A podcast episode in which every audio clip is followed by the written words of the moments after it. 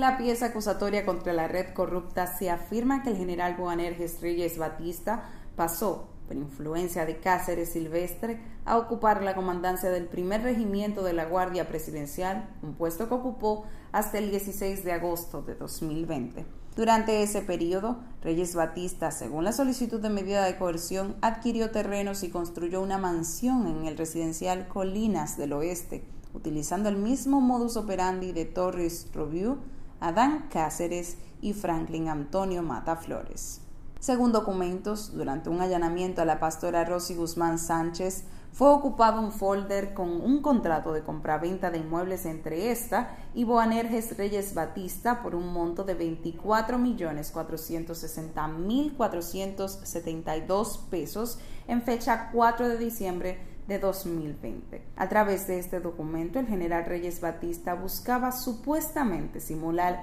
el traspaso del inmueble con una compra a la empresa Único Real Estate e Inversiones SRL, propiedad de la pastora y su hijo Tanner Antonio Flete Guzmán. Sin embargo, según tasación realizada el 26 de abril de año 2021 por un agrimensor, ese inmueble posee un valor general de 981.126 dólares a la tasa actual asciende a 56 millones 611 mil pesos. Conforme a los fiscales, el general de los Santos Viola aumentó su patrimonio de manera exorbitante en 2020, cuando realizó sus mayores compras de nuevos inmuebles, al declarar en su declaración jurada de bienes 23 propiedades inmobiliarias valoradas en 65.7 millones de pesos sostiene que al realizar una comparación de los ingresos percibidos y la cantidad de bienes adquiridos, así como el estilo de vida del imputado y la comunidad de bienes de éste,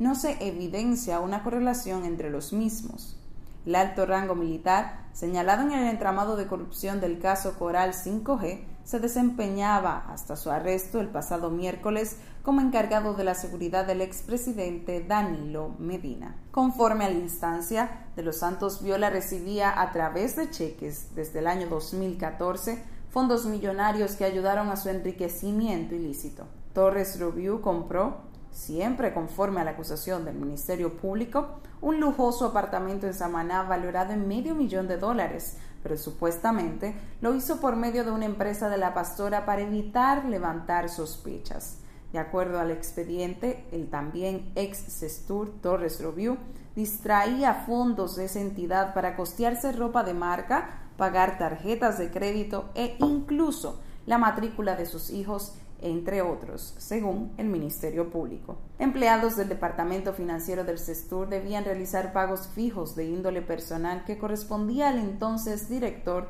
de la institución. El mantenimiento de un apartamento en el Regata Residence y la hipoteca de este, depósitos fijos en un banco nacional bajo el concepto de arroyo naranjo, refiriéndose a varias propiedades que posee el imputado en Jarabacoa.